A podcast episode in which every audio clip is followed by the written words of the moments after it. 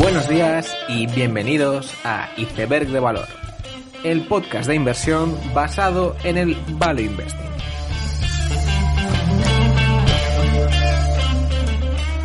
Bienvenidos los seguidores de Clifford Asnes, bienvenidos a Iceberg de Valor. Esta primera semana de mayo ha estado llena de eventos y especialmente resultados trimestrales de empresas. Aún así, la noticia más sonada en Internet ha sido que Elon Musk ha tenido su primer hijo con Grimes, al que le han puesto un nombre impronunciable. Además, el propio Elon ha pasado por el podcast de Joe Rogan por segunda vez, en un encuentro un poco más políticamente correcto que la primera entrevista. Esta semana también se ha cerrado el acuerdo que había comentado en episodios anteriores entre Telefónica y Liberty Global para fusionar la telefonía móvil de O2 y el negocio de fibra de Virgin.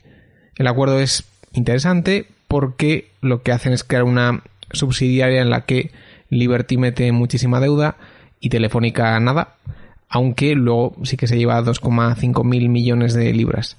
Cada empresa obtiene el 50% de la subsidiaria, pero ninguno la consolida en sus cuentas. Esto es interesante porque mejora mucho la foto de ambas empresas. Es verdad que consolidar o no consolidar al final es un tema contable, pero poder aislar todo ese apalancamiento del balance pues mejora la estética de, las matrices. Y de esta forma pues hace que las dos empresas no tengan miedo a apalancar de 4 a 5 veces la subsidiaria, a la vez que pagan dividendos a las matrices. Aunque parece raro, este tipo de movimientos corporativos son habituales a la hora de hablar de cable, telecos y otras industrias pues, tan pesadas en activos y por tanto con tanta deuda. Se dice que Liberty ha pagado un múltiplo demasiado alto a Telefónica, pero hay que tener en cuenta que Telefónica ha aportado su parte de CETIL, que son las torres que comparte con Vodafone en UK, que suelen estar valoradas a múltiplos mucho más altos por considerarse infraestructura que el propio negocio móvil de O2. Por otro lado, Virgin en su valoración de 9,3 veces EBITDA frente a 7,8 de O2 UK, lo que tiene es mucha deuda que creo que debería pesar en la valoración. En todo caso, parece que el acuerdo se va a aprobar y que será bueno para las dos partes en un movimiento para tener una oferta convergente sólida y en una industria donde las fusiones suelen crear mucho valor, como hemos visto con T-Mobile y Sprint en Estados Unidos o Más Móvil en España, debido siempre pues a la gran carga de costes fijos que tienen estas empresas. Una de las compañías más comentadas por sus resultados y por cómo le iba a afectar la pandemia ha sido Wayfair, Concretamente, lo que ha pasado es que Wayfair ha multiplicado casi por 7 su valor en bolsa desde marzo, lo que pone en contexto el cambio de opinión que ha tenido el mercado con muchas compañías. Es más, en un capítulo anterior mencioné que hubo un hedge fund que cerró y que tenía a Carvana y a Wayfair que básicamente cerraron el fondo y vendieron las dos acciones cerca de unos 30 dólares la acción, mientras que ahora mismo pues se encuentran en 100 dólares y en 190.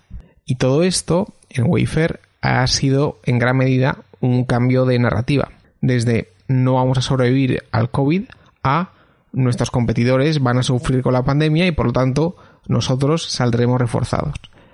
Y digo que ha sido un cambio de narrativa porque de hecho los resultados de Q1 pre-COVID han sido más bien malos y se veía cierto deterioro en el negocio y veremos si ese más 90% de ventas en abril pues hasta qué punto consigue dar la vuelta a esa situación pre-corona. Wayfair es una de las principales empresas de e-commerce de muebles.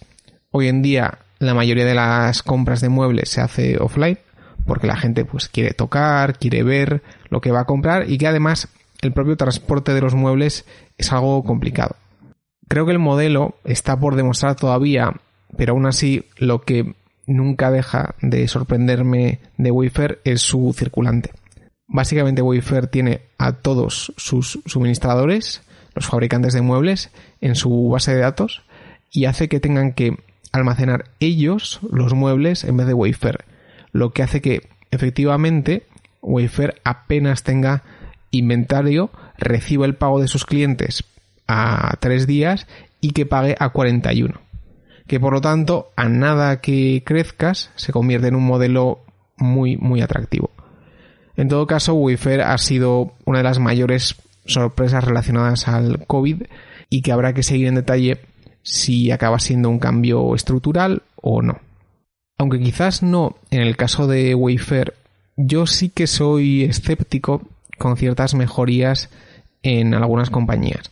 Precisamente no en las de software, donde más allá de las valoraciones hemos visto cómo a nivel corporativo ha habido una aceleración muy real a una transición digital, haciendo que en unos meses se hayan adelantado pues años en esa transición digital futura.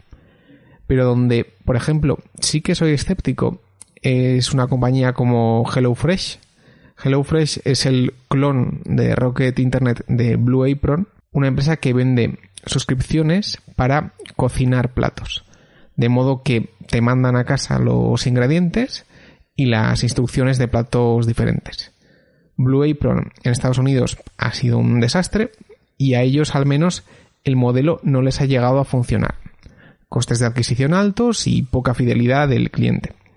Sin embargo, lo curioso es que a HelloFresh sí que le están saliendo las cuentas. Y de hecho, pues la cuarentena no ha hecho más que acelerar el fenómeno, ya que la gente cuando está aburrida en casa, una cosa en la que piensa para pasar el tiempo es cocinar, lo que aumenta artificialmente las suscripciones de HelloFresh. Y es por ello que han ido tan tan bien. Pero lo que yo digo es que estas suscripciones son muchísimo más discrecionales o cíclicas de lo que parece. Que a nada que haya dificultades económicas, la gente va a darse de baja y eso la gente creo que no lo está teniendo en cuenta. Entonces, pues el setup en HelloFresh es interesante porque tenemos por un lado un modelo cuyas economics están bastante cuestión por el caso de Blue Apron, un aumento artificial de la demanda, cambio de auditor hace poco y ahora han lanzado un bono convertible ahora que la acción ha subido y además es una empresa de Rocket Internet que realmente pues quitando Zalando pues tampoco ha conseguido grandes éxitos. Lo que quiero decir es que los ingredientes, nunca mejor dicho, para que HelloFresh tenga un desplome post-COVID, pues están ahí. Esta semana una empresa que me ha sorprendido es Wingstop en Estados Unidos, donde anunciaban que estaban teniendo comparables de más 30% en abril. Y lo sorprendente aquí es que Wingstop es un restaurante de comida rápida. Pero precisamente por haber mejorado mucho su servicio de delivery antes de la pandemia, pues han conseguido hacer una adaptación perfecta al periodo de cuarentena de una forma que no conozco a ninguna otra cadena de comida en el mundo que haya conseguido estar ni cerca de esos números. Wingstop es la que para muchos va a ser Domino's Pizza y realmente parece que ya está valorada para que lo sea y por cosas como esta pues es difícil hacer contra a los defensores de la compañía. Aún así, lo que extraigo de este caso también es que probablemente los restaurantes de comida rápida no están tan mal como uno podría pensar. Evidentemente, pues nadie se había preparado tan bien como Wingstop previo al COVID, pero creo que las que han conseguido adaptarse medianamente bien al delivery, especialmente en Estados Unidos, van a conseguir prosperar por mucha cuarentena que tengamos. Finalmente, hacer una reflexión de la semana que hemos tenido, que personalmente ha estado llena de resultados, especialmente el día 6 y 7. Y muchas veces, pues la época de resultados es algo que uno suele tener ganas de que venga para ver el avance de sus empresas, pero luego esto se convierte en que constantemente tienes que estar absorbiendo muchísima información en muy poco tiempo. No ya solo de las empresas que tienes en tu portfolio, sino que las que sigues u otras que no sigues, pero en los que ha ocurrido un cambio interesante. Y no solo hay que hacer el seguimiento, sino que hay que tomar decisiones para cada caso y muchas veces con información imperfecta. Y bueno, es que realmente solo puedes estar en una conference call cada vez, por lo que siempre hay límites al seguimiento que puedes hacer realmente. Aún así, creo que en ciertos lugares del mercado sí que se producen situaciones de mm, dinero gratis o dinero fácil con resultados publicados. Si uno es capaz de extraer conclusiones rápido, especialmente en el universo microcap. Hay muchas ocasiones donde una empresa pequeña pues, saca a la luz nueva información que quizás hace que el valor de la empresa suba un 50% o un 100%, pero que justo después de los resultados sube un 5%. Y hasta que esa nueva información le llega a todo el mundo y que lo puedan asimilar, pues pasa todavía tiempo y puede haber todavía muchísima revalorización. Me parece que es algo que ha ocurrido, por ejemplo, con Five Star Senior Living, que había sido una empresa mencionada mucho en los círculos de situaciones especiales, y también Iteris, que es una antigua darling de los hedge funds estadounidenses. La clave de estas situaciones, en general, es tener un background grande de empresas que conozcas, que entiendas cuál es la problemática de esa empresa, entender qué son buenos resultados y por qué, y qué es un catalizador y por qué.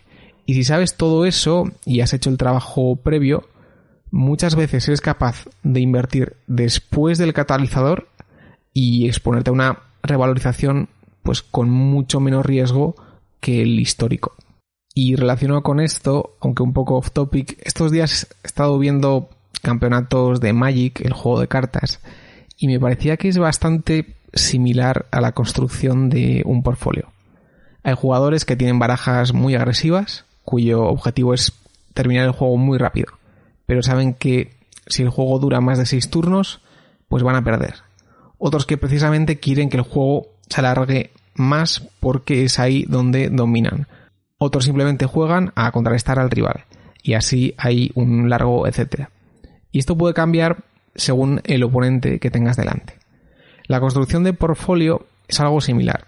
Según tu perspectiva de la economía o de ciertas industrias, organizas el portfolio más fuerte posible.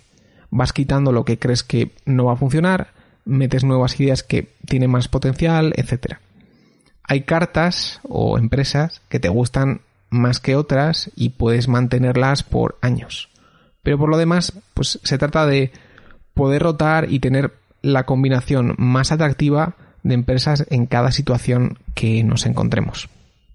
El tema de esta semana es un debate tan conocido como el de inversión en valor y crecimiento.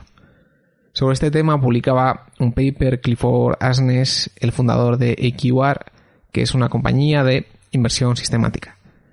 Lo que el paper trata de demostrar es la diferencia de valoraciones en los mercados cotizados y la oportunidad, entre comillas, en las empresas deep value. El paper trata de rebatir bastantes ideas extendidas. Por un lado, hace la comparación entre las secciones más caras y más baratas en términos de book value, precio partido por ventas y otros parámetros, ante la típica respuesta de que hay ciertas compañías semi-monopolísticas en el mercado hace la comparación entre compañías más caras y más baratas, pero ahora eliminando el decil más caro, y aún así se sigue viendo una dispersión en valoraciones alta.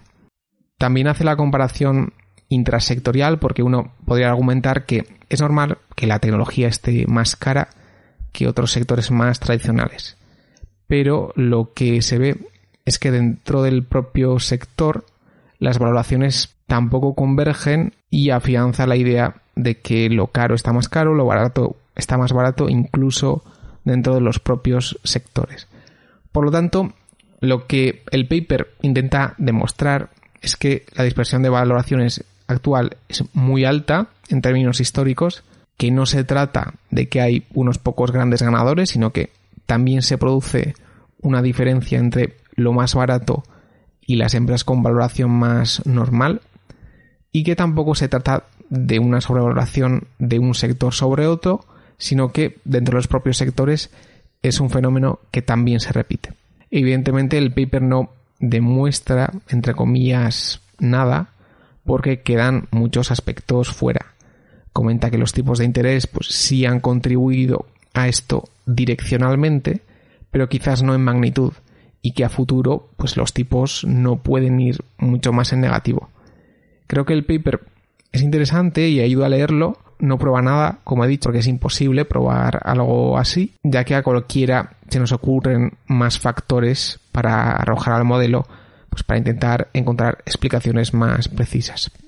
Entonces, en relación a eso, creo que es ilustrativo que esta semana Shopify ampliara capital a 700 dólares, cuando realmente no necesita más dinero. Es decir, la propia empresa te está diciendo que está cara y aún así la acción sigue subiendo.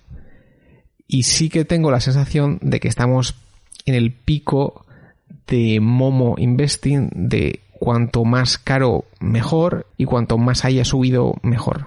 Sobre esto había un tweet que ayuda a ver nuestro zeitgeist o espíritu de la época y es de un tuitero bastante famoso que se llama Puru Saxena y que decía que había vendido Elastic, una empresa de software corporativo, después de un año porque la acción había sido un desastre y que la valoración era muy barata. Y que, pues si era tan buen negocio, ¿por qué la valoración estaba tan barata? Decía. Y para mí es un poco el espíritu de la época, porque plasma como para mucha gente que algo esté barato es malo y que esté caro es bueno, porque barato es de mala calidad y caro es de buena calidad. Y es un espíritu de la época donde pues se premian los sueños, estilo Virgin Galactic y compañía, y el crecimiento. Y a ver, yo soy precisamente el, el primero que se aprovecha de esto y el otro día comentaba con una persona que yo no he hecho ni un euro comprando realmente barato barato mientras que con empresas que crecen, pues me ha sido relativamente fácil. Y está claro que en los últimos años ha existido un viento de cola, claro, para empresas de crecimiento, mientras que las baratas sin crecimiento, pues se han vuelto más baratas. Por ejemplo, si tú comprabas en el 2015 una empresa a 10 veces beneficios, creciendo a PIB más 2, probablemente la tengas en 2020 a 7 veces beneficios y que con los dividendos que haya dado tu retorno total como accionista haya sido cero. Y me parece que este tipo de caso ha sido muy habitual. En parte me parece que lo que ocurre es que la gente no se conforma con valoraciones baratas. Es decir, si cogemos Altria, por ejemplo, Altria tiene un 12% de free cash flow yield, anualmente pues, crecerá cerca de un 3% su free cash flow, no sufren recesiones, no sufren pandemias, es básicamente un bono y todo el dinero que produce lo da en un dividendo de un 9%. Y yo creo que en otras épocas históricas pues, la gente se hubiera lanzado a por Altria a este precio. Pero que ahora pues, le pone pegas. Bueno, pero seguro que sigue bajando y entonces mi retorno total será malo. ¿Por qué conformarme con un 9% de dividendo cuando las empresas de software crecen mucho y puedo multiplicar y argumentos similares a este. Entonces, con este contexto, creo que mm, ciertas empresas baratas van a volver a funcionar. Y lo único que necesitan para ello es algún tipo de decepción. Que pase de que la gente valore por los beneficios a 10 años a querer dinero ya. Aún así, digo que funcionarán solo algunas porque funcionarán las empresas baratas que tengan sentido. Es decir, lo que no va a funcionar tan bien es lo que está barato pero es súper cíclico, lo que está barato pero en un par de años no va a existir, lo que parece barato pero no genera flujo de caja porque es muy intensivo en capital, o lo que está barato porque la empresa está controlada por una familia que ha destruido valor de forma regular históricamente. Y en general, este tipo de empresas sigo pensando que lo van a tener bastante difícil. Aún así, creo que parte de la razón por la que empresas de crecimiento lo han hecho mejor son estructurales y no pasajeras. Es decir, el entorno donde Fama y French publicaron su famoso paper, creo que ha cambiado. Por un lado, el crecimiento en aquella época se trataba de pues, industria ferroviaria, microchips, coches, televisores, que en general son industrias súper competitivas y sin foso. Además, todo esto ocurría con unos tipos de interés altos, es decir, ¿por qué me voy a preocupar por el año 10 si mi tasa de descuento es del 15% y los tipos de interés están en el 6? Mientras que ahora las condiciones son totalmente diferentes. Las empresas de crecimiento son de software muchas veces, por lo que no hay coste de la mercancía vendida ni capital adicional por venta incremental. Y además, el cliente suele invertir tiempo y conocimiento en el producto, lo cual hace que cambiar a otro competidor sea mucho más difícil. Todo esto con unos tipos bajos donde los beneficios en 2030 modifican el valor presente, pues hace que las empresas de crecimiento lo hayan hecho muy bien. Y en general, lo que creo que es importante entender es qué tipo de empresa son las que el mercado premia de forma increíble. Yo lo resumiría así. Son empresas que dominan un determinado segmento, solucionan un problema, hagan esto con un retorno sobre el capital empleado bueno, que tengan un crecimiento orgánico y que tengan gran recorrido para expandirse. Es decir, Starbucks era una de las líderes en la categoría de café para llevar, su producto es recurrente y el cliente lo aprecia, las unit economics eran buenas y le quedaba muchísimo territorio por recorrer. Y ese es el tipo de empresa a la que el mercado, pues de forma entendible, le pone un múltiplo alto. Otro ejemplo muchísimo menos conocido es Trex, que es una empresa que produce material de construcción composite que compite contra la madera. Soluciona un problema en tanto a que el producto de Trex es mucho más resistente que la madera, tiene retorno sobre el capital del 60%, crece un 10% orgánicamente y todavía solo tiene un 20% del mercado frente al 80% de la madera. Y por estas características, pues Trex ha multiplicado por 25 en 8 años y el mercado le da un múltiplo sobre free cash flow de 40. Entonces, resumiendo, mi opinión al respecto sería esta. Punto 1. Hay una tipología de empresa de crecimiento que no era habitual en la época de Fama y French y que por lo tanto hace que sea posible que las empresas de valor no tengan por qué revertir en cuanto a rentabilidad futura. Punto 2. Aún así, hay un segmento de empresas que aun cumpliendo con estas características han sido objetos de inversores que persiguen el momentum en el que el riesgo-beneficio ahora mismo pues es malo. Y punto 3, si hay un segmento de empresas baratas que no crecen mucho, que creo que tarde o temprano tienen que hacerlo bien.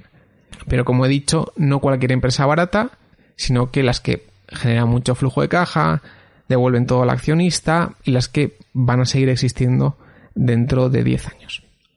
Y con estas ideas termino el episodio. Espero que os haya gustado. Nos vemos la siguiente semana y seguid aprendiendo.